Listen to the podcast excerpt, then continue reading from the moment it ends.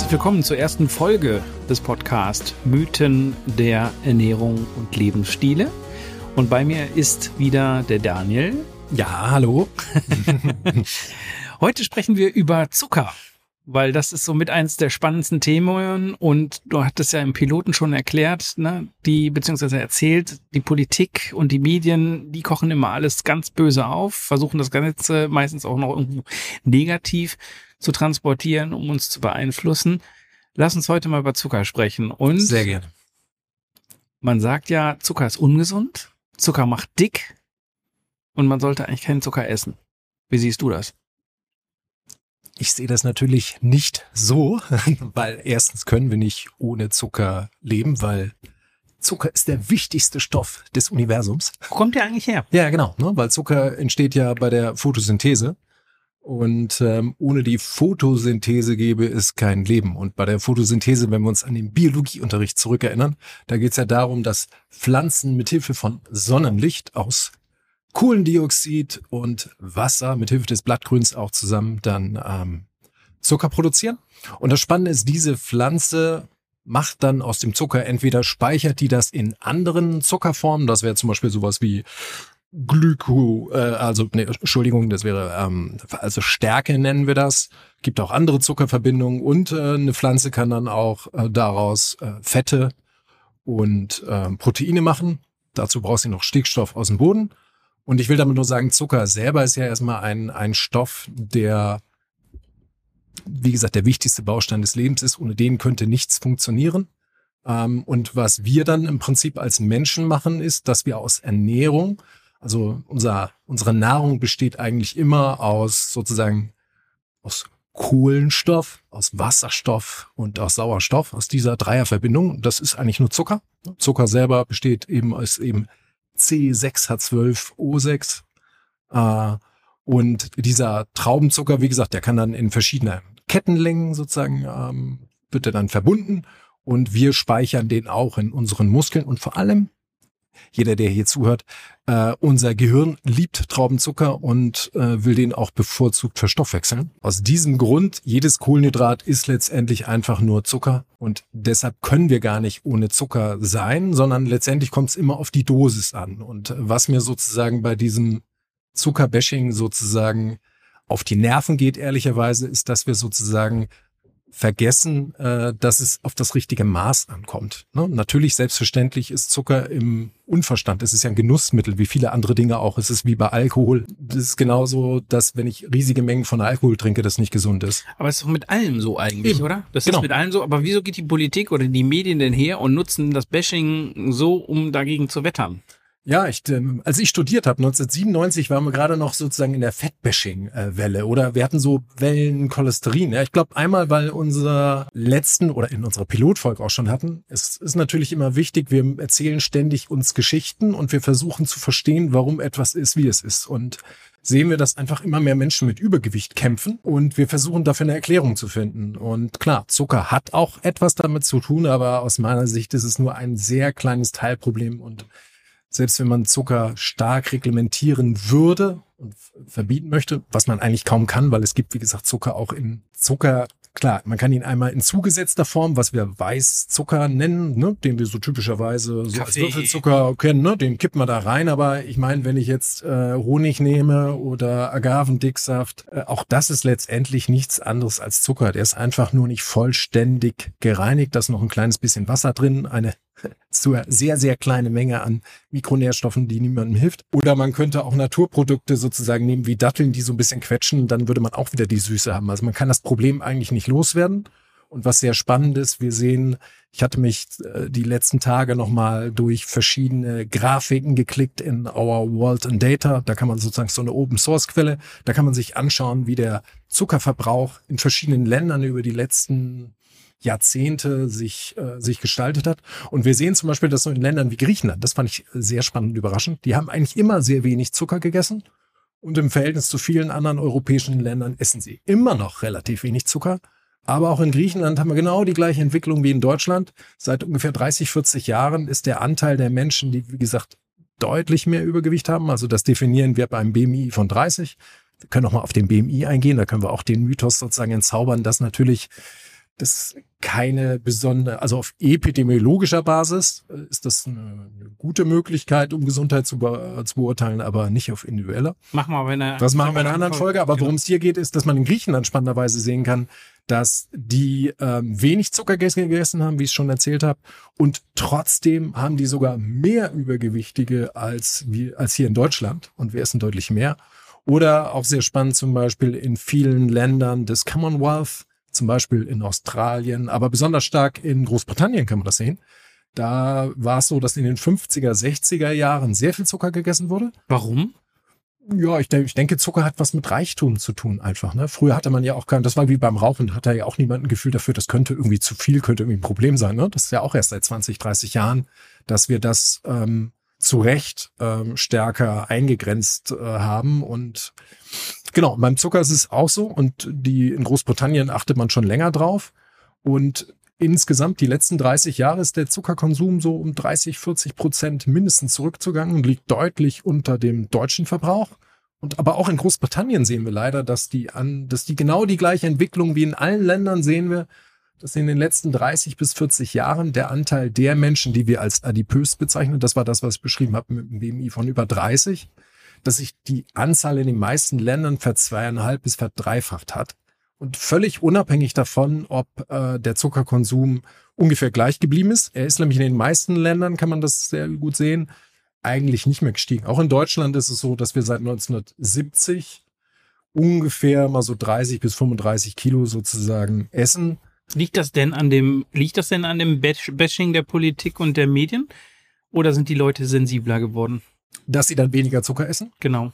Ich denke, es ist beides. Zum einen äh, sehe ich das ja auch bei mir im Studio, dass es sehr viele Menschen gibt, die versuchen, Zucker zu vermeiden. Aber du hast ja eben an der Dattel beschrieben, wir werden das genau. Problem ja eigentlich nicht los. Richtig, häufig ist es sehr schwer. Genau, Man, genau. manchmal ist es nur, genau, manchmal ist es nur ein, äh, ein Wortspiel, weil wenn ich sage, ich esse keinen Würfelzucker oder keinen Weißzucker, ich esse dann aber dafür, äh, trinke dafür Agaven, Dicksaft oder andere, nehme andere Süßungsmittel.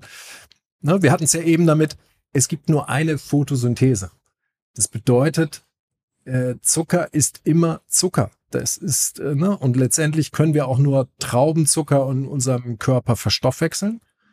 Und das bedeutet, der Zucker, den ich, wie gesagt, aus einer äh, Zuckerrübe nehme, das ist ja, wo unser Würfelzucker herkommt, oder aus dem Zuckerrohr, das gibt's ja auch, ähm, ist genau der gleiche Zucker wie aus Kokosblütensirup, aus Ahornsirup da sieht er nur nicht so aus, weil er halt einfach noch ein bisschen ein paar Farbstoffe drin hat.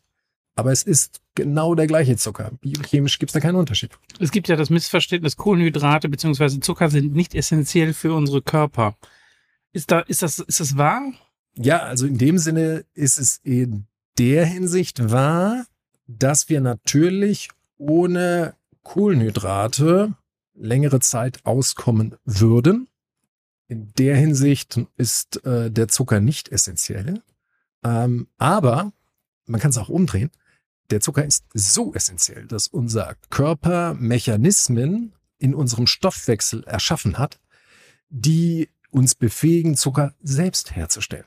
So, und das bedeutet, Zucker ist sozusagen so wesentlich für unseren Körper, vor allem für unser Gehirn. Unser Gehirn und unser Nervensystem wollen ungefähr 130 Gramm Traubenzucker am Tag mindestens äh, verstoffwechseln und kriegen sehr schlechte Laune, wie man häufig bei seinem Partner ja mitbekommen kann, wenn er das nicht kriegt. Ähm, und diese Zuckermenge, die kann unser Körper notfalls selbst herstellen. Aber nur notfalls, das ist ein wichtiges Stichwort. Das heißt generell. Ja, wobei man muss sich das so vorstellen, in unserem Körper gibt's eigentlich nie an aus, sondern es sind immer, beide Prozesse finden immer gleichzeitig statt. Also unser Körper stellt immer Zucker her ähm, nur im unterschiedlichen Ausmaß. Und dann hängt es auch davon ab, ob ich, wie gesagt, faste. Wenn ich faste, dann ist es ein wirklich echter Hungerstoffwechsel, der eintritt.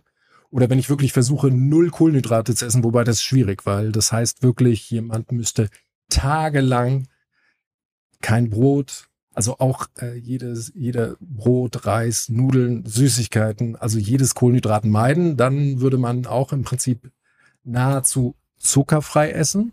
Wobei selbst da nehmen, nimmt man meistens 20, 30 Gramm auf.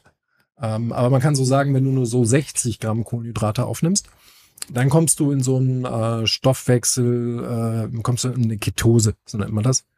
Äh, das ist im Prinzip, dass der Körper selbst diesen Zucker herstellen muss. Ähm, und das kann unser Körper aus Muskeln machen. Das ist das Gemeine. Ähm, und deshalb ist zum Beispiel Fasten, wenn wir es vor allem länger betreiben, immer muskelabbauend, weil das Gehirn geht immer vor. Es will Treibstoff haben. Und das ist das einzige Organ in unserem Körper, was fort oder was sozusagen alles andere opfert für sein eigenes Wohlergehen.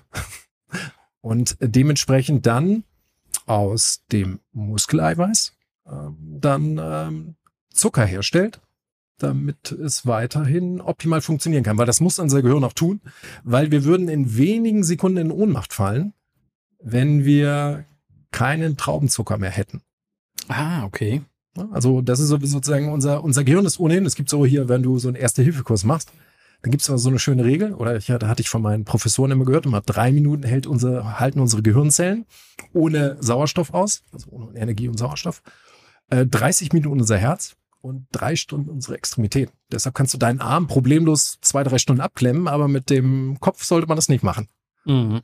Wir, wir vergleichen uns ja immer oder gucken ja immer ganz gerne, auch wenn es um Ernährung und Lebensstile geht, schauen wir in unsere Vorfahren, also schauen wir bei unseren Vorfahren ja immer mal wieder vorbei. Mhm. Wie ist das denn damals gelaufen? Kannst du da auch was zu erzählen? Also die haben ja weder Zucker äh, von Köln äh, sich kaufen können oder im Rewe einkaufen gehen können. Die hatten mit Sicherheit auch keine Datteln, manchmal schon, je nachdem welchen Region. Wie war das bei den Vorfahren mit dem Zucker? Ja, also zum einen hat das natürlich immer super viel damit zu tun, wo die gelebt haben. Also was wir sehr feststellen können, ist, ähm, unsere Vorfahren, die jetzt sozusagen eher so in tropischen und subtropischen Gebieten gele gelebt haben, kann man sich ja so in so einem Urwald ganz gut vorstellen, da gibt es mehr Früchte. Ähm, die waren natürlich nicht mit unseren Früchten vergleichbar, nicht so süß. Man muss sich vorstellen, alles, was wir heute essen, ist ja gezüchtet. Und so süß wie heute äh, ein Apfel schmeckt oder Orangen, äh, ne? die Urformen waren nicht ganz so lecker, um es mal so auszudrücken. Also der Zuckergehalt war deutlich niedriger.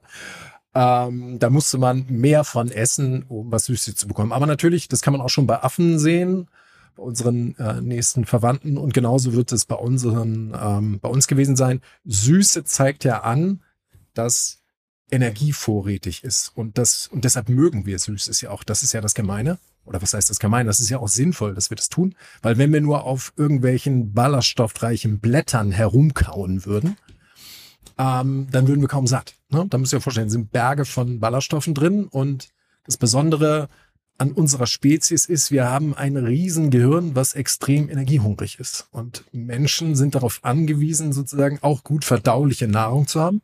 Das ist sicherlich auch der Grund, warum unser Gehirn Traubenzucker bevorzugt. Äh, unser Denkorgan, obwohl es nur zwei Prozent unseres Körpergewichts ausmacht, äh, beansprucht es 25 Prozent der Ruheenergie. Bei Kindern kann es auch 50 Prozent äh, beantragen. Ja, das können Sie sich vorstellen, warum auch so kleinere Kinder besonders scharf auf Süßes sind. Ähm, genau. Und also wir hatten es einmal mit den Früchten, klar, die werden auch, das ist natürlich nicht in der konzentrierten Form, wie wir sie heute haben. Und das ist natürlich auch in der Tat, wobei Zucker pur ist ja eigentlich auch keiner. Ein Salz, ein Zuckerstreuer direkt äh, in den Hals stecken, tut sich eigentlich niemand. Aber natürlich können wir vor allem Zucker trinken. Das ist natürlich etwas, was in der Tat mit Vorsicht zu genießen ist, weil der sättigt nicht und der geht sofort ins Blut über. Und da gibt es auch die besten Belege, dass getrunkene Kalorien, vor allem in Zucker, da sollte man in der Tat mit, mit, mit Sinn und Verstand rangehen. Das macht im Prinzip nur Sinn, wenn wir jetzt zum Beispiel eine längere Fahrradtour machen und dann, ähm, da können wir durchaus mal was Süßes trinken, wenn wir gleich weiterfahren. Aber jetzt ständig Süßes zu trinken, vor allem wenn ich dann nur sitze, das ist in der Tat nicht gut für uns. So und genau, du weißt ja noch mal, wir können jetzt vielleicht noch mal einen Schwenk machen nach äh, Tansania. Da gibt es die Hatza, das ist das letzte Jäger- und Sammlerin-Volk, was es tatsächlich noch gibt. Ich, so wie man das aus Bilderbüchern kennt. Wie man das, genau, wie man das so kennt. Wobei das sind nur noch tausend und ich glaube, die wurden von mindestens schon genauso vielen Forschern vermessen, weil es ja nicht mehr viele davon gibt. Und bei denen ist aber sehr spannend, da kann man sehen, dass die tatsächlich ungefähr zehn, gute zehn Prozent ihrer Gesamtkalorien in Honig essen. Und Honig ist, auch wenn es viele nicht glauben wollen, letztendlich auch nur Zucker. Ne, der ist da, liegt da in Form von Einfachzuckern vor. Also Traubenzucker, wir müssen vielleicht nochmal definieren, Haushaltszucker ist eigentlich immer ein Molekül Traubenzucker verbunden mit einem Molekül Fruchtzucker. Das ist eigentlich unser Haushaltszucker, wie er aus der Rübe kommt. Ähm, und in Honig liegt er zum Beispiel als Einfachzucker vor. Da ist er schon getrennt, das meiste. Das ist immer eine bunte Mischung aus verschiedenen. Ne? Wir haben ja drei wichtige Zucker. Macht das für die Ernährung was aus, ob ich jetzt das getrennt habe oder nicht getrennt habe, wenn du das so betonst? Ja, das kann schon einen Unterschied machen. Natürlich können wir reinen Traubenzucker am schnellsten aufnehmen, weil da muss unser Körper diese Verbindung ja nicht trennen. Deshalb hat, äh, das wird auch immer mit diesem glykämischen Index versucht zu differenzieren. Damit ist gemeint, dass man 50 Prozent äh, sozusagen eines, äh, eines Kohlenhydrats vergleicht mit Traubenzucker. Und ähm, da kann man einfach sehen, dass, ähm, klar, Traubenzucker ist ja die Referenzgröße oder Weißbrot, das sind Dinge, die sind sehr, sehr schnell verdaulich, weil wir dort diesen Traubenzucker sozusagen ähm, entweder sehr einfach gelöst vor, also einfach direkt nur Traubenzucker. Ne, da muss unser Körper bei der Verdauung nichts tun, wir können ihn direkt aufnehmen. Und ähm, Haushaltszucker hat zum Beispiel einen glykämischen Index von 70, weil der getrennt werden muss und der ist nicht so hoch, weil der eben auch Fructose sozusagen als Fruchtzucker hat. Wir gehen später am besten nochmal darauf ein, wie schädlich Fruchtzucker ist. Der wird ja als besonders schädlich erachtet. Weil? Ja, weil wir nur geringe Mengen Fruchtzucker aufnehmen können. Also zum einen, das merken viele, wenn man zu viel Fruchtzucker isst, also so süße Früchte, dann gibt's viele Menschen haben äh, sozusagen eine äh, geringe Fähigkeit, Fruchtzucker ver zu verdauen. Und dann wird ein Teil von dem Fruchtzucker nicht aufgenommen, sondern landet im Dickdarm und treibt da sein Unwesen. Dann rumpelt es im Bauch. Und das ist, was dann viele sozusagen als äh, Fructoseintoleranz äh, spüren. Ähm, und Fructose wird halt sozusagen über einen ähm, man muss sich vorstellen, wenn wir im Dünndarm so, da wird, da werden die Nährstoffe aufgenommen und dann gibt es so kleine Transporter, die dann dieses, diesen Fruchtzucker ähm, zur Leber transportieren. Und der Fruchtzucker muss halt umgewandelt werden im Gegensatz zu der Glucose. Das ist, äh, wie gesagt, dieser, das ist eigentlich nur ein kleiner Unterschied äh, dieser beiden Zucker. Aber der Unterschied ist so groß, dass unsere Leber den Fruchtzucker in Traubenzucker umbauen muss. Und ist vor allem so, wenn man eine positive Kalorienbilanz insgesamt hat, äh, dann neigt oder dann muss die Leber ja irgendwas mit dem überschüssigen, mit der überschüssigen Energie anfangen. Und dann macht es aus dieser, aus dem überschüssigen Fruchtzucker Fett. Und deshalb steht der Fruchtzucker ne, im, sozusagen unter dem Verdacht, dass es die Leber verfettet. Und wir wissen, dass verfettete Leber besonders äh, zur Insulinresistenz beiträgt. Und wir wissen, dass das eigentlich mindestens genauso ist wie das Übergewicht. Das Übergewicht in Anführungsstrichen, also dass wir mehr wiegen, ist ja sozusagen nur ein, ne, das, das hat, das ist ja das, was der BMI nur unzureichend eigentlich erfassen kann. Wir nehmen ja das Gewicht und die Größe, um ähm, sozusagen einfache Maßstäbe zu haben, um auf Gesundheit zu schließen. Aber eigentlich geht es darum häufig, wie insulinresistent unser Stoffwechsel ist. Und das hat, sehen wir, sehr viel mit der Leber zu tun. Und wie gesagt, Fruchtzucker, dadurch, dass er halt überschüssig irgendwann äh, die Leber verfetten kann, ähm, ist der Fruchtzucker teilweise ne, zu Recht sozusagen im Verdacht, dass man nicht zu viel davon essen sollte. Wobei ganz wichtig, der Zusatz immer, wenn ich keine positive Kalorienbilanz habe und insgesamt mich relativ viel bewege und auch ähm, Was ist denn eine Kalorienbilanz? Ja, die Kalorienbilanz meint im Prinzip einfach ne, eine bestimmte Energiemenge nehme ich durch die Nahrung auf. Also Nahrung, was wir eigentlich machen, ist diese, das sind ja Dreifachverbindungen, wie wir es eben schon mal angesprochen hat. Unser Körper trennt die auf zu Kohlendioxid und Wasser.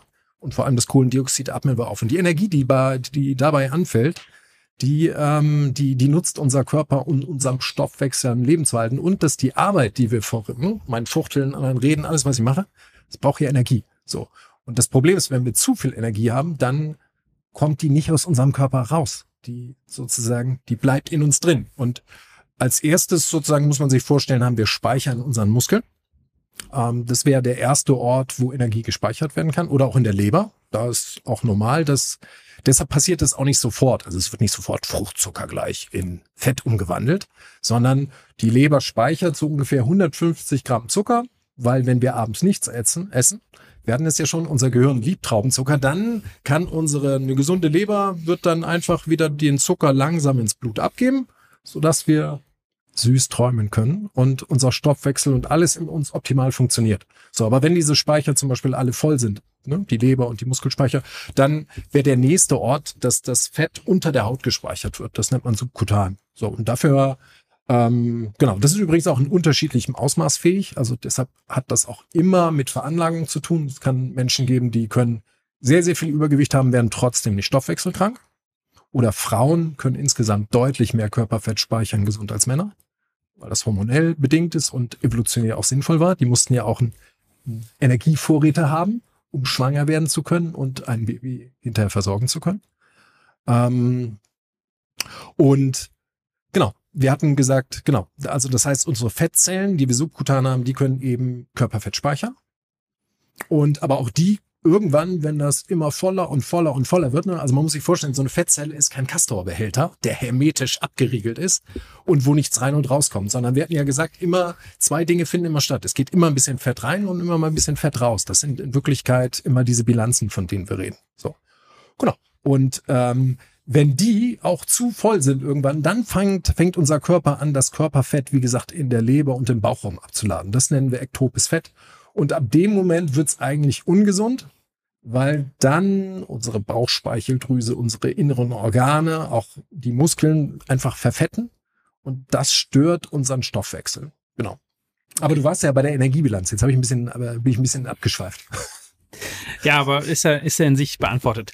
Ähm, gibt ja noch so einen weiteren Mythos, der sagt, äh, Zucker macht süchtig. Lass uns doch da mal kurz äh, drüber schauen. Warum macht Zucker süchtig? Macht Zucker süchtig? Ähm, ja, das, da ist natürlich die schwierige Frage, was man mit Sucht meint. Ne? Unser ja, dass man es braucht. Also dass, dass ich, ne, um ja, das Snickers, also, um das genau, Snickers nicht drum komme, glaube ich. Ja, wenn wir es so definieren, dann sind wir zuckersüchtig, weil wir hatten ja schon definiert, unser Zucker, äh, unser, unser Gehirn, unser Körper braucht ja Kohlenhydrate. Also er könnte sie im Notfall herstellen, aber wie der Name Hungerstoffwechsel schon sagt, ist das nicht äh, der bevorzugte Weg. Ähm, wir wollen Kohlenhydrate haben. Wir müssen sie nicht in Form von Zucker essen. Das ist vielleicht nochmal wichtig. Ne? Zucker ist ja sozusagen einfach nur, um das nochmal zu verstehen. Natürlich macht es keinen Sinn, Unmengen von Zucker zu essen, weil es ist ja der konzentrierte Stoff. Und es macht tendenziell Sinn, den, Hauptteil, den Hauptteil seines Zuckers in Form von Nudeln, Reis, Kartoffeln und so weiter zu essen oder ähm, anderen ballaststoffreichen äh, Quellen, weil wir dann noch viele andere zusätzliche Mikronährstoffe zum Beispiel aufnehmen, so oder sekundäre Pflanzenstoffe. Also das, was wir so dabei essen, wie bei so einem Apfel. Ne? Da gibt's irgendwie tausend Stoffe drin. Ähm, wir kennen davon übrigens auch nur einen Teil. Ne? Also man hat so, glaube ich, so zehntausend sekundäre Pflanzenstoffe bis jetzt äh, entdeckt. Wahrscheinlich gibt's noch zehntausende mehr. Das lässt sich im Einzelnen häufig auch kaum erforschen. Aber ich will nur sagen, das ist der Unterschied, warum es schon sinnvoll ist, ähm, Zucker als Genussmittel zu betrachten und den Hauptteil aus echten Lebensmitteln, wie es so schön heißt, herauszugewinnen, ähm, weil wir dann einfach die breite, das breite Spektrum an, an Nahrung aufnehmen, was unserem Körper gut tut. Aber lass uns doch mal eben zu dem Sucht. Äh, genau, jetzt kommen wir noch mal zu, zu dem Sucht. Zu, zu, zu Sucht kommen. Du hast, bist ja auch Familienvater. Ja. Äh, warum essen denn Kinder zum Beispiel so gerne Schokolade oder mögen gerne Süßigkeiten? Hängt das damit zusammen oder geht es dann nur um die Verpackung, die die leitet?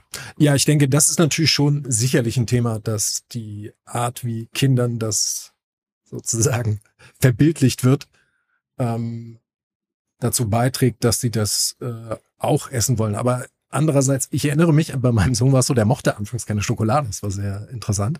Und irgendwann hat er das mal gegessen und dann haben wir es leider nicht mehr abstellen können. Und jetzt versuchen wir es in sinnvolle Bahnen zu lenken. Also was schon, also wir haben zum Beispiel so ein, wir merken, dass wir schon ähm, nicht diverse Schubladen zur Verfügung stellen dürfen, sondern wir versuchen das schon, wir geben, wir haben so eine, so eine Box, wo wir ihm dann immer seine Ration zuteilen ähm, weil wir natürlich schon merken, dass es ihm schwerfällt, wenn er das jetzt wirklich einfach nur ja, aber woran liegt es? Ist das ja, genau. Es liegt ne, daran, ne, ne, weil wir Zucker gerne mögen. Natürlich, ja, du hast völlig recht, dass du da nochmal hinterherhakst. Ähm, ja, es ist natürlich, mögen wir Zucker. Und das ist ja auch sinnvoll. Also wofür ist unser Belohnungszentrum da, müssen wir uns fragen. Unser Belohnungszentrum ist dafür da, damit wir vereinfacht gesagt, Nahrung ist ja der wichtigste Stoff, den wir brauchen. Und bis vor kurzem war der nicht im Überfluss da. Äh, und natürlich ist unser Belohnungszentrum ist dafür da, wenn wir jetzt zum Beispiel früher, nehmen wir mal früher einen Fall, wir haben irgendwo eine süße Frucht gefunden, an einem Baum hängt, dann hilft uns gewisserweise unser Belohnungszentrum, das schüttet Dopamin aus. Und dann wissen wir, ah, da war dieser süße Baum.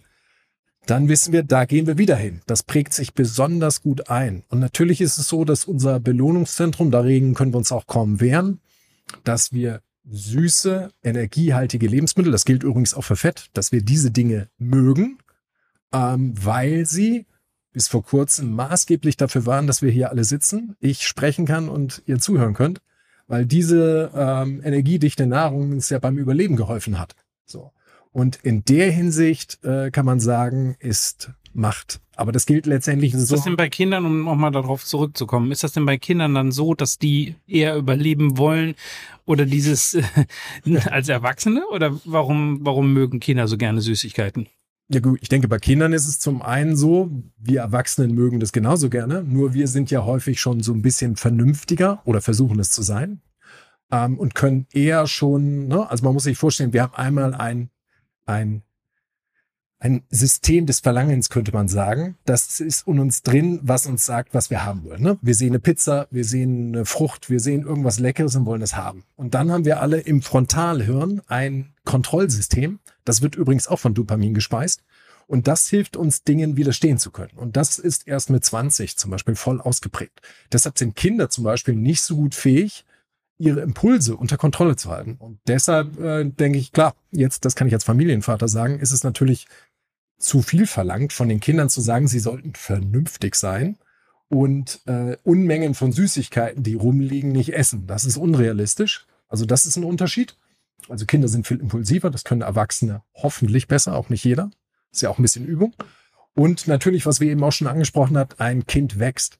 Und ähm, zum Beispiel ist es auch so, dass wir ja wissen, dass Lebewesen, die wachsen, haben einfach einen deutlich höheren Energieverbrauch. Und im Verhältnis braucht auch ein Kind mehr Kohlenhydrate. Wir hatten ja davon gesprochen, dass bei einem kindlichen Gehirn mit fünf, sechs Jahren der Ruheenergiebedarf zum Beispiel bei 50 Prozent liegen kann. Das heißt, oder schönes Beispiel ist auch Muttermilch. Ne? Also die, die ähm, Muttermilch sozusagen kennzeichnet sich gegenüber Kuhmilch da, da, darin aus, dass es deutlich mehr Zucker enthält als, ähm, als Kuhmilch. Und das kann man ja nur so verstehen, dass unsere Spezies einfach so eine gewisse Kohlenhydratmenge braucht, um optimal zu funktionieren. Und umgekehrt ist sehr wenig Protein drin, weil Menschen wachsen sehr langsam. Ne? Wenn wir andere Tiere sehen, so ein Hund, der ist nach zwölf Monaten häufig schon ausgewachsen. Oder so, eine, ne, so ein Stier, der braucht zwei Jahre, dann ist der schon äh, groß. Und Menschen wachsen sehr, sehr, sehr langsam. Heißt? Ja, dadurch haben wir eine lange Kindheit und eine lange Jugend, weil wir viel lernen müssen, weil bei uns eigentlich es vor allem auf das Wachstum des Gehirns ankommt mhm. und dass wir sozusagen unsere Kulturtechniken erlernen. Mhm. Ja, lass uns mal zu dem Begriff Belohnungs ähm, äh, zurückkommen. Halt äh, in einer Sendung vom Norddeutschen Rundfunk hieß es, wir sind dem ausgeliefert. Es befiehlt uns quasi, die ungesunden Lebensmittel zu bevorzugen. Genau, zum gewissen Grad stimmt das ja auch. Habe ich ja eben bestätigt, dass wir das zum gewissen Grade tun. Ähm, das tun wir aber vor allem dann, wenn wir auch keine bessere Alternative haben. Ähm, das heißt, wenn ich hungrig bin, das kennt auch jeder, dann neige ich natürlich dazu, dass ich schnell irgendwas haben will. Und wenn ich dann, und das sind ja die, der große Vorteil von Kuchen, Süßigkeiten, all diese ganzen Lebensmittel, da brauche ich, oder wie so ein Snickers, ich reiß das auf und dann kann ich das essen. So, und dann habe ich sofort schnell etwas äh, in mich aufgenommen. Das Hauptproblem bei diesen Lebensmitteln sind nicht, dass die irgendwie giftig wären, sondern dass sie halt zum Überessen führen. So. Und nochmal zur Sucht. Was ist Überessen? Überessen meint im Prinzip, dass ich ständig so viel esse äh, oder so viele Kalorien aufnehme, dass ich ständig im Energieplus bin. Und dann kommt es eben dazu, dass unser Körper sozusagen an Energievergiftung, kann man sagen, oder Energieverstopfung leidet. Das ist ja nichts anderes, als dass unsere Speicher, unsere Energiespeicher immer voller und voller und voller werden, bis irgendwann auch unsere inneren Organe, was wir schon besprochen hatten, insulinresistent werden. Und dann fängt unser Stoffwechsel im Prinzip an zu entgleisen. Und wir gehen heute davon aus, dass so 30, 40 Prozent der Bevölkerung inzwischen eine insulinresistent sind. Oder also Zucker haben. Ja, das ist nur die Vorstufe. Das muss nicht. Zucker ist definiert, dass im Prinzip der, also Insulinresistenz meint, dass das Insulin in uns nicht mehr so gut wirkt und deshalb mehr davon produzieren muss. Und weil es mehr davon produzieren muss, stört es im Prinzip schon die normalen Stoffwechselwege. Und die offizielle Definition, dass man dann zuckerkrank wird, ist, wenn der, das Insulin, was der Körper produziert, nicht mehr ausreicht, um die Zuckermenge, die ich über die Nahrung aufnehme, dann äh, schnell genug aus dem Blut zu bekommen. Und dann ist praktisch der nüchtern Blutzuckerwert, der liegt sonst so bei 100, ähm, 100 Milli, genau, 100, genau, 100 äh, ist der normale Wert. Und wenn er dann 126 hat, dann definieren wir das offiziell als äh, Diabetes. So, genau. Aber das, da ist so ein Prozess von vielen, vielen Jahren. Und man muss nicht unbedingt Diabetes haben, um, ähm, ich sag mal, gesundheitliche Nachteile äh, dann davon zu haben, ne? sondern das tritt leider schon deutlich früher ein, äh, wenn wir sozusagen insulinresistent sind. Mhm. Die Folge hieß ja, äh, die Folge heißt ja, Zucker ist ungesund. Und wir haben ja jetzt schon viel besprochen, was ungesund und was nicht ungesund ist. Lass uns doch noch mal so ein bisschen jetzt eine Quintessenz finden und zusammenfassen, was, was ist denn jetzt praktisch der intelligente Umgang mit Zucker? Mhm. Aus deiner Sicht halt. Kommen wir mit dem aus, was in unseren normalen Nahrungsmitteln drin sind, wenn wir ein bisschen bewusster leben, weil ich glaube, das ist ja auch Thema. Sprich, Zucker ist nicht ungesund. Das haben wir, ja. ne, den, den Mythos haben wir ja heute weg äh, gemacht. So, aber was ist denn dann richtig? Also, was ist so, kann ich das irgendwie messen, dass ich weiß, ähnlich wie bei meinem allgemeinen Kalorienverbrauch sagen kann, ich bin Sportler, ich bin kein Sportler. Gibt es da irgendwelche Sachen, an denen man sich orientieren kann? Genau. Also es gibt ja zum einen die Ernährungsfachgesellschaften sagen, man sollte unter zehn Prozent sein. Von der Tendenz geht es eher, dass nur fünf Prozent der Kalorien, die wir zu uns nehmen, äh, zugesetzter Zucker sein soll aus meiner Sicht ist es sehr schwer, wirklich eine, eine Grenze zu definieren. Das sind letztendlich, hängt es von der Gesamtkonstellation ab, wie man isst. Also ich nenne mal ein paar Beispiele, worauf man wirklich achten sollte. Einmal haben wir schon gesagt, die Getränke. Weil wichtig ist immer, dass zu viel Energie macht uns krank. Und tendenziell ist es egal, woher diese Kalorien kommen. Das ist immer sehr wichtig zu verstehen. So. Und es gibt bestimmte Dinge, die uns besser sättigen als andere. Ne? Weil Kalorien können wir nicht sehen. Das ist letztendlich ein wissenschaftliches Konstrukt, Modell, was unter kontrollierten Bedingungen sehr gut funktioniert, aber in unserem Alltag haben wir keine kontrollierten Bedingungen. So. Und deshalb müssen wir uns darauf sozusagen einlassen, was uns bei der Sättigung hilft. Äh, kalorienreiche Getränke, wenn wir sie ständig trinken, sättigen nicht. Deshalb sind, sollte man in der Tat bei zuckerreichen Getränken aufpassen. Weil da sehen wir die größte Tendenz, dass es nicht gut ist. So. Intelligenter Umgang, ich nenne mal ein paar Beispiele, wie ich das für mich mache. Ähm, ich esse zum Beispiel morgens so ein, ähm, so ein Mischtoastbrot mit, äh, mit Quark drauf und Marmelade. So. Ohne, ohne Marmelade würde das aus meiner Sicht nicht schmecken. und ähm, mit Protein zusammen ist das eine, eine gute Möglichkeit. Die Energiedichte insgesamt ist relativ gering und es schmeckt deutlich lecker, weil wichtig ist, bringt ja nichts, wenn ich irgendwas esse, was ich nicht mag. Also ich muss ja etwas essen, was mich befriedigt, so dass ich wirklich vier, fünf Stunden idealerweise auch eigentlich satt bin und nichts essen möchte. Und wir sehen, was ein nicht intelligenter Umgang mit Zucker ist, ist einmal die Getränke, was wir gesagt haben, und ständig zwischendurch snacken. Weil wir wissen, dass Snacken sozusagen, das sind ja eigentlich immer energiedichte Lebensmittel, so Kekse, die man überall angeboten bekommt. Man isst ja dann nicht irgendwelches Obst gewöhnlich.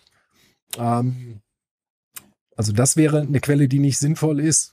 Und klar, Kuchen, all die Lebensmittel, die sozusagen eine hohe Kaloriendichte haben, die sind eigentlich problematisch. Und wovon man aber keine Angst haben muss, ist zum Beispiel, was wir, ist zum Beispiel, wenn man jetzt eine kleine Menge Ketchup isst. Also es gibt sozusagen die Tendenz, dass man jede kleine zugefügte Menge an Zucker als Riesenproblem betrachtet. Und das ist äh, aus meiner Sicht völlig übertrieben, weil, ne, also dann haben die manche dann Angst vor ein bisschen Ketchup und essen dann eine Krakauer mit einem Brötchen und die äh, der Ketchup hat irgendwie zusammen ähm, so eine 20 Milliliter Packung, das ist so eine handelsübliche, ne, was man so rausquetscht. Äh, die, äh, die hat vielleicht 20 Kalorien, da sind vier bis fünf Gramm Zucker drin. Aber wie viel brauche ich denn als Durchschnittserwachsener? Ja, was man, das kann man in der, das muss man mit dem gesamten Kohlenhydratverbrauch sehen. Ne? Also ein durchschnittlicher Erwachsener braucht so ungefähr drei, kann so 250 bis 300 Gramm Kohlenhydrate essen. Ohne dass er dick wird. Ohne dass er dick wird. Ja, ne? also die meisten Menschen verbrauchen so zwei bis zweieinhalbtausend. Wobei niemand kann das ja feststellen. Also ich würde es eher pragmatischer sehen. Ne? Guck mal, du hast einen bestimmten Ernährungsstil, du hast bestimmte Gewohnheiten. Und wenn die Gewohnheiten dazu führen, dass du ständig siehst, dass deine Hose enger wird und du immer schwerer wirst und dich unwohler und unfitter fühlst, dann merkst du ja, dass deine Ernährungsgewohnheiten dazu führen, dass du ständig zunimmst. Dann solltest du überlegen, wo du was ändern kannst. Und wenn du zum Beispiel dann festgestellt hast, dass du dazu neigst, ständig flüssige Kalorien zu trinken, dann wäre mein Ratschlag, das einfach mal wegzulassen oder halt zu reduzieren oder dass man das mit, ähm, weiß was ich mal, ein bisschen Zitrone oder andere Geschmacksträger nimmt. Zur Not, wenn es nicht anders geht, kann jemand auch äh, dann Leitgetränke nehmen. Das ist immer eine Frage des kleineren Übels. Ne? Also Süßstoff ist dann nochmal ein extra Thema, aber es gibt wenig Hinweise, dass das jetzt es ist jedenfalls deutlich weniger schlecht, wie ständig riesen mehr, mehr zwei Liter Cola zu trinken, logischerweise. Ähm, das wegzulassen und dann gucken wir einfach, ob es eine positive Auswirkung hat, dass du siehst, du nimmst nicht mehr zu, vielleicht idealerweise wieder, dass du in einen Bereich kommst, wo du dich wohlfühlst. Und sehr wichtig ist insgesamt einfach, sich zu den Hauptmahlzeiten mit dem richtigen, in Anführungsstrichen, sich satt zu essen. Wenn man dann mal äh, eine Kleinigkeit, was weiß ich, hinterher mal einen süßen Pudding oder irgend sowas isst, aus meiner Sicht alles unproblematisch ähm, sofern die Hauptmahlzeiten sozusagen stimmen und man sich mit Dingen satt ist, die, äh, wie gesagt, echte Lebensmittel sind und die, ähm, weil wenn wir 90 Prozent unserer Lebensmittel so essen, dann können wir immer sicher sein, eigentlich im Normalfall, dass wir unsere, unsere wichtigen Mikronährstoffe zu uns nehmen und die passende Energiemenge zu uns nehmen. Und es bleibt uns nicht anderes übrig. Wir haben ja kein Labor. Ne? Also es ist fast unmöglich, genau zu wissen, wie viel Kalorien man zu sich nimmt. Das, was auf Verpackung steht, das ist ja nur ein Schätzwert. Und das, was du verbrauchst, die Formeln, die dafür haben, die sind so ungenau, das hilft einem nicht. Letztendlich muss man einfach auf der Waage gucken und an sich selber spüren. Und wenn man ständig merkt, dass man, wie gesagt, zunimmt, sich unwohl fühlt, vollgefressen ist, dann sollte man gucken, dass man dann einzelne Gewohnheiten in die Richtung ändert die man aber gerne praktiziert, um äh, ja da in diese, in diese Teufelsfalle nicht mehr reinzukommen. Und das ist ja heute ein Problem. Wir haben einfach Lebensmittel, die sind sehr kaloriendicht und Zucker ist ein Teil dieses Problems, aber es gibt auch viele andere Lebensmittel, die genauso dazu beitragen. Ne? Wenn ich jetzt irgendwelche Nüsse essen, die werden ja häufig gehypt und ich kenne niemanden, der durch Nüsse jetzt schlank geworden ist. Das wird manchmal so behauptet ähm, oder Käse oder zig andere Lebensmittel, die eigentlich keinen Zucker enthalten. Die sind genauso problematisch, wenn, weil sie auch eben zum Überessen häufig führen. Mhm. Du hast ja gerade eben, das habe ich heute auch gelernt äh, ja. äh, in der Folge, das wusste ich nämlich vorher auch nicht. Ich habe gedacht, die Leber wäre eigentlich immer ein Reinigungsorgan und äh, nicht jetzt unbedingt dafür zuständig, äh, ähm, Zucker zu verteilen oder zu speichern. Ist das ein Grund, warum man auch bei Alkohol zunimmt? Also sprich Wein, Bier und solche Sachen halt? Ja, heißt ja nicht umsonst Bierbauch. Vielleicht nochmal zum Reinigen, dafür ist eher die Niere da. Die ist sozusagen eher zum ah, Reinigen ah, ja, des Bluts da. Und die Leber ist sozusagen unser zentrales Stoffwechselorgan, wobei die auch so ungefähr so 10, 15 Prozent an Stoffwechselaufgaben übernehmen kann. Aber die Leber ist mit Abstand die wichtigste Aufgabe. Also alles geht sozusagen, wenn du das äh, aufnimmst, in die Leber und da wird alles umgebaut. Und die Leber ist, wie gesagt, mit Abstand unser wichtigstes Organ und wie gesagt, hält zum Beispiel den Blutzuckerspiegel stabil. Also wenn Kohlenhydrate in dem Muskel sind, dann kommen die da nicht wieder raus. Es sei denn, du machst irgendwas mit deinen Muskeln. Dann wird der Energie, wird die Energie dort verbraucht. Aber der Körper kann nicht sozusagen die, die Kohlenhydrate, die in Muskeln gespeichert sind, wieder ins Blut hineinlassen, damit zum Beispiel das Gehirn dann Treibstoff hätte, sondern das geht nur über die Leber und das ist auch ihre wichtigste Aufgabe. Was ist ein Bierbauch? Und Bierbauch meinen im Prinzip, äh, ja, also das äh, sozusagen Alkohol hat einfach eine sehr, sehr hohe Energiemenge. Und wenn wir sehr viel. Aber nicht Zucker. Ja, Oder das ist, das Alkohol Gleiche? sind sozusagen auch eine, eine, eine Form von, äh, von, von Kohlenhydraten. Ähm, sozusagen ja, eine, eine etwas, also sind, sind Zuckeralkohole, die sieben Kalorien auf ähm, Programm haben. Und die Energiemenge ist einfach sehr hoch. Und wenn wir sehr viel flüssige Kalorien zu uns nehmen, häufig ist es ja so, dass man, wenn man Bier trinkt, auch Hunger hat noch zusätzlich. So. Und das zusammenführt dann einfach, ne, alles Energie muss immer in irgendwas umgewandelt werden. Und letztendlich haben wir nur, unsere Kohlenhydratspeicher sind sehr, sehr klein. Wir können nur so 300, 400 Gramm an Kohlenhydraten speichern. Und alles, was da drüber hinausgeht, muss unser Körper dann immer in Fett umwandeln. So. Und das lagert dann bei Alkohol sich am Bauch ab, oder was?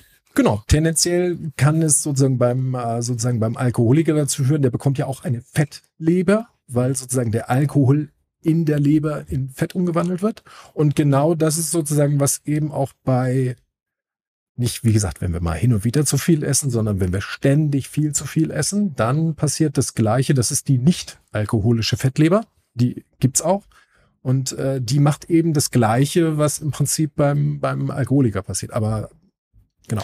Aber das ist jetzt aber eher so ein, so ein Gag-Begriff, ne? Das heißt, wenn ich jetzt, wenn, wenn die Leber äh, Fette einlagert, weil ich mich insgesamt äh, zu Kohlenhydrate. Äh, ja, voll, zu energiereich. Zu insgesamt. energiereich, wollte ich sagen, genau, zu energiereich. Dann bekomme ich genauso einen Bauch, also weil ja, das da abgelagert wird. Das hat jetzt nicht speziell mit, äh, mit Alkohol zu tun. Ja, Alkohol hat natürlich noch viele weitere negative Effekte. Ich glaube, ne, ich hatte mal so ein Video gesehen, 200 verschiedene Auswirkungen auf unseren Körper. Ne? Das ist ja, und wenn jemand richtig schlimm Alkoholiker wird, dann ist es eher, eher dass es irgendwann wieder eine Mangelernährung umschlägt. Ne? Aber in der Zeit bis dahin sehen wir häufig, dass sozusagen der Bauch wächst. Ähm, weil das einfach auch eine energiereiche Verbindung ist. Und unser Körper muss man sich vorstellen, wofür hat die Natur Fett erfunden? Die Natur hat Fett erfunden, damit wir Energie auf kleinem Raum speichern können. Das Problem bei den Kohlenhydraten ist, das kann jeder sehen, wenn er kocht. Wir Reis oder Kohlenhydrate, also wenn wir Reis oder zum Beispiel Nudeln kochen, dann packen wir die aus, die aus der Verpackung, dann sind die ja ähm, wasserfrei und dann saugen die sich damit voll. Ne? Also beim Reiskochen kann man das immer sehr gut sehen, dass man dann die zwei- bis dreifache Menge an Wasser immer dazu packen muss. Das saugt sich komplett voll. Und genauso muss man sich das vorstellen, können Kohlenhydrate auch in unserem Körper gespeichert werden. Und ähm, das ist auch der Grund, warum Low Fat, Low Carb so beliebt ist, weil da nimmt man am Anfang schnell ab. Weil wenn man nämlich 250 Gramm äh, Kohlenhydrate sozusagen abgebaut hat, dann geht auch nochmal 500 Gramm Wasser flöten. Und auf der Waage sieht man dann immer voll viel und denkt, yeah, ich habe voll viel abgenommen. Aber ne, das ist einfach Kohlenhydrate werden mit viel Wasser gespeichert in unserem Körper, weil es nicht anders geht. Und Fett hat sozusagen der, die Natur erfunden, damit wir sozusagen auf ganz wenig Raum sehr viel Energie speichern können, weil Körperfett enthält ganz wenig Wasser, deshalb schwabbelt es auch eher sozusagen an uns. Ähm, und weil da, wie gesagt, ne, wir können immer sagen, ein Kilo Fettgewebe enthält 7.500 Kalorien. Daran kann man sehen, da sind nur so 20 Prozent Wasser drin oder 15. Gibt's verschiedene Angaben zu.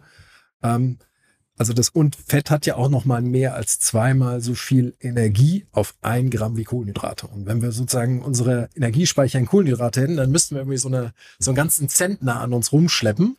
Und äh, wie gesagt, unser Körperfett enthält sechs bis siebenmal so viel Energie wie, äh, wie Kohlenhydrate. So. Also, wir fassen zusammen heute, erste Folge, es ging um Zucker. Richtig. Zucker ist ungesund. Nein, Zucker ist nicht ungesund. Wir brauchen Zucker. Auch Zuckerverzicht komplett ist nicht gesund für den Körper, weil wir den halt als Brennstoff brauchen. Genau. Und, Und genau. Und äh, man sollte halt immer gucken, dass man eine gewisse Menge Zucker zu sich nimmt, aber man hat eigentlich durch die normale Ernährung immer gesichert, dass wir ausreichend Zucker zu uns nehmen. Und wenn man dann halt äh, doch mal merkt, dass man zwischendurch ag zur Aggressivität äh, kippt, dann muss man sich einfach ein Stück Traubenzucker äh, nehmen. Können wir das so abschließend zusammenfassen? Ja, also für, wobei mit dem Traubenzucker, das würde ich jetzt für wichtige Situationen vorenthalten. Gut wäre es, wenn, wenn du es wirklich schaffst, in, dein, äh, in deiner normalen Ernährung zum Beispiel durch dann durch ein vernünftiges Frühstück, Mittagessen und Abendbrot weitgehend immer dafür zu sorgen, dass du bis zur nächsten Mahlzeit ohne Snacken kommst. Weil da können wir nochmal eine extra Folge machen. Wir sehen, dass Snacken eines der zentralen Gründe ist, warum wir zunehmen. Ähm, und das heißt, wir sollten tendenziell Kohlenhydratquellen bevorzugen, die sozusagen eben ballaststoffreicher sind, weil wir schon sehen, dass das Menschen mehr sättigt. Ähm, aber wie gesagt, nach der Mahlzeit oder zu besonderen Situationen mal etwas Zucker zu essen oder wenn wir mal hin und wieder bewusst ein Stück Kuchen oder sowas essen, das ist völlig okay, weil wie gesagt, wichtig zu verstehen ist beim Zucker, Zucker als Stoff selbst ist selbstverständlich nicht schädlich, kann er nicht sein, weil wir brauchen ihn wie die Luft zum Atmen und alles besteht aus Zucker. Ähm, es geht nur darum, dass wir natürlich Situationen meiden sollten, in denen wir halt uns dann, wie gesagt, aufgrund von Süßigkeiten und anderen Dingen so überessen würden, dass wir ständig unsere Energiebilanz sprengen. Darauf müssen wir natürlich achten. So können wir das. Äh, sehr gut, sehr gut. Ich werde da auch ein bisschen mehr drauf achten. Ich danke dir für die erste Folge und den Mythos Zucker ist ungesund. Ja, sehr gerne, Andreas. Und dann freue ich mich schon auf unsere nächste Folge. Ich freue mich auch drauf. Wenn ihr irgendwelche Fragen dazu noch habt oder irgendwelche Kommentare loswerden wollt, dann zögert nicht und schreibt uns einfach in die Kommentare. Danke fürs Zuhören. Bis zum nächsten Mal. Ja, danke von mir auch. Tschüss.